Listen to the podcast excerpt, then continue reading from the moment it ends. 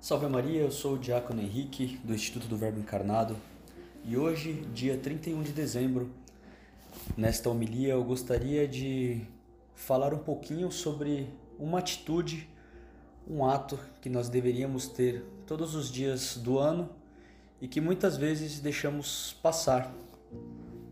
E que hoje é um dia muito propício para que a gente volte a pensar nessa atitude que é o ato da ação de graças, não de agradecer a Deus por tudo aquilo que recebemos dele. São Paulo nos fala em uma de suas cartas: Graças sejam dadas a Deus que sempre nos faz triunfar em Jesus Cristo. Em outra carta, o apóstolo também nos diz: Não esqueçais a ação de graças em todas as vossas coisas. Bom, hoje em dia a gratidão é coisa muito rara. Já um escritor muito antigo escrevia que a grande maioria das pessoas escreve todos os benefícios recebidos na areia, porém as ofensas recebidas essas pessoas esculpem né, ou talham em mármore. Tamanha é a importância que, na grande maioria das vezes, as pessoas dão às ofensas ao invés de dar essa importância a todos os benefícios recebidos. Muitas vezes nós nos esquecemos que Deus é nosso Pai, então Ele sabe o que é melhor para nos dar. Bom, e por que, que Deus é nosso Pai? Né? Quais são os motivos? Por que, que nós temos que sempre lembrar disso? Em primeiro lugar, porque Deus é nosso Criador. Depois, porque Ele nos conserva e nos governa.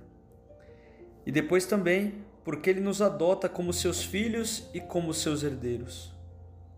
Bom, e desses motivos também seguem os motivos pelos quais nós devemos sempre agradecer a Deus.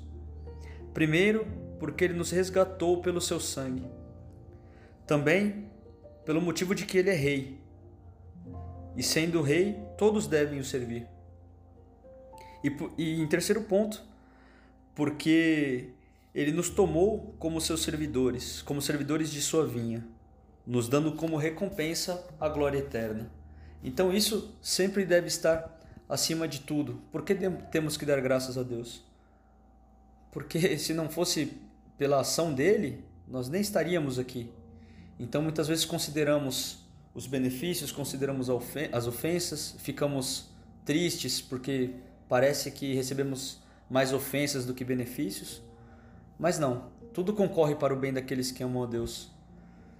E a ação de graças é algo muito importante. De fato, no Evangelho de São Lucas, no capítulo 17, temos a passagem da cura dos dez leprosos. Porém, desses dez leprosos, apenas um retornou para dar graças. E no Evangelho nós vemos que essa ingratidão dos outros, dos outros nove, deixou Cristo muito triste. De fato, nosso Senhor fala: Não curei os dez? Onde estão os outros nove? Então, nosso Senhor espera isso da gente, esse agradecimento. De fato, a ingratidão é inimiga da alma. Ela dispersa todos os méritos, ela afugenta a virtude, impede que nós aproveitemos dos benefícios que Deus quer nos dar. De fato, Deus nos dá muito, muitos benefícios, Porém, se nós somos filhos ingratos, Ele não vai nos dar todos os benefícios que Ele prepara para nós. Então, nesse dia de hoje, que é o último do ano, peçamos essa graça à Nossa Senhora, de que a gente se lembre de agradecer a Deus, por mais que, que tenhamos muitas adversidades ou muitas alegrias, sempre lembremos que Deus é nosso Pai. Relembrando o que diz o apóstolo São Paulo: Graças sejam dadas a Deus que sempre nos faz triunfar em Jesus Cristo. E essa é a meta, o triunfo final é a vida eterna.